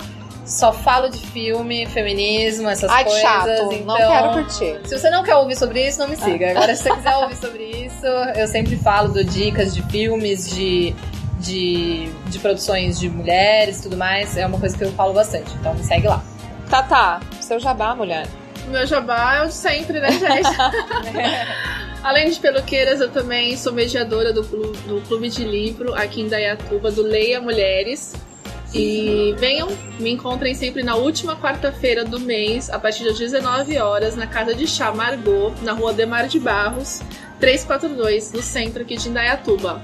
É, você não precisa ter lido o livro, é, mas porque o debate não é a crítica do livro, é sobre os temas que trazem. E, enfim, apareçam.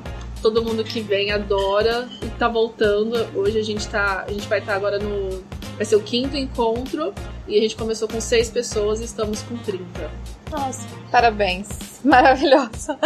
Bom, eu, vocês me encontram no ciclo Mulheres na Direção, né, que eu tô retomando esse ano, que eu tô dando continuidade, na verdade. Ele acontece no Museu da Imagem do Som de Campinas, é, sempre às segundas, quintas-feiras do mês. É, a gente já começou, inclusive. Então, quem puder dar uma passadinha, o filme sempre começa às sete e meia e a gente convida depois para ficar para um debate, um bate-papo depois sobre o filme. E o meu Instagram é o arroba para quem quiser seguir. Ah, é, verdade, você não falou seu, né? É, é. Meu Instagram é Thaís com H underline Stamba. Ótimo. A, a, a Nai vai deixar aqui pra vocês. É, depois a gente deixa marcadinho lá no, no, no, texto do episódio, tá? E aí eu vou pedir pra Tatá falar onde que vocês acham as peluqueiras. Peluqueiras a gente, você encontra no Instagram, que é Peluqueiras Podcast, também no Facebook, que é Peluqueiras Podcast, e no nosso site, por onde você também pode ouvir o nosso, o nosso podcast, que é peluqueiras.com.br, ou nas principais plataformas de streaming, que hoje é o Spotify, o Deezer, uh, o iTunes. Só procurar a gente que a gente já está presente. Sim. E SoundCloud. E se você for usuário de e-mail, se você souber o que é e-mail, você entra em contato pelo contato arroba peloqueiras.com.br. Gente, mandem, mandem e-mail, escrevam nas postagens que a gente faz, é, dando feedback mesmo, a gente precisa de, de, feedback. É muito legal, a gente recebeu muitos feedbacks é, do nosso primeiro, né? Podcast. E assim, os feedbacks são muito, foram muito positivos, as críticas foram ótimas. E continue mandando, continue interagindo e até sugerindo é, novas pautas. Sim, e a gente pede que tanto no Spotify lá que você curta a, a o, podcast para que você receba as atualizações no mesmo é. momento em que é, que é postado. E no iTunes que você consiga é, pontuar, se você puder, tiver um tempinho. A gente agradece porque isso ajuda muito na divulgação. E por fim, eu peço para vocês também seguirem a hashtag Mulheres Podcasters para fortalecer o movimento das mulheres fodas na podosfera, porque a gente precisa de mais reconhecimento e precisa que a, a, a gente tenha mais esse espaço de fala, que está crescendo muito.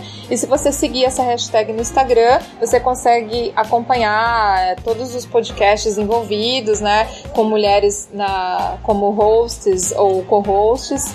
Então fica a dica para vocês. E para quem conseguiu e pôde ouvir o podcast até o final, eu deixo é, o meu agradecimento aqui. Espero que vocês tenham gostado. A gente faz isso com muito carinho e espero que vocês continuem seguindo a gente e, como a Tata disse, dando seu feedback. É isso aí, Peluqueiras, o podcast que não cansa sua beleza. Exatamente. Gente, muito obrigado e um beijo.